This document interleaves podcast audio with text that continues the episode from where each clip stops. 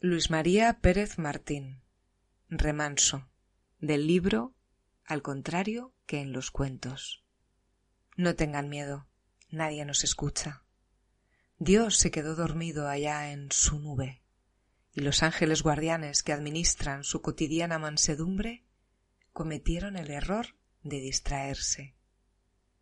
Aférrense a este remanso del desvelo y ahora que están a solas con su historia, den un salto mortal en el vacío.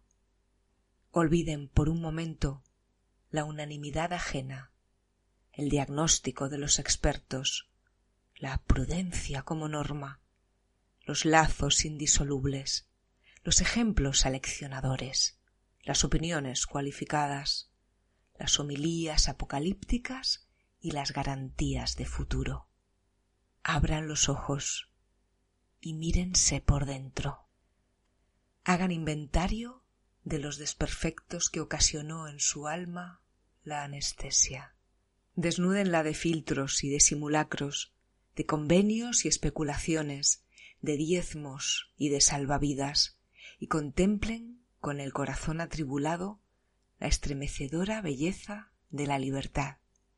Naturalmente es conveniente que sepan que a partir de ese instante jamás volverán a estar a salvo de pesadillas y desamparos, de insomnios y desesperanzas, de alertas y desolaciones, y habrá siempre una nube que amenace brindarles su aguacero en pleno rostro.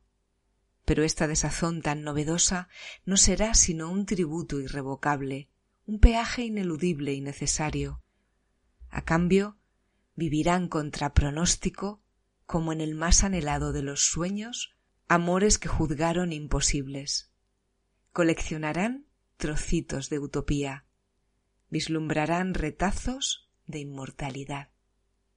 Conocerán la mística elemental del deseo, sin condiciones y sin atenuantes, y es posible que los más afortunados aprendan a ser sabios contemplando la inalcanzable inmediatez del horizonte. No obstante, aun cuando nada de esto sucediera, no vayan a pensar que su particular insurrección ha sido en vano.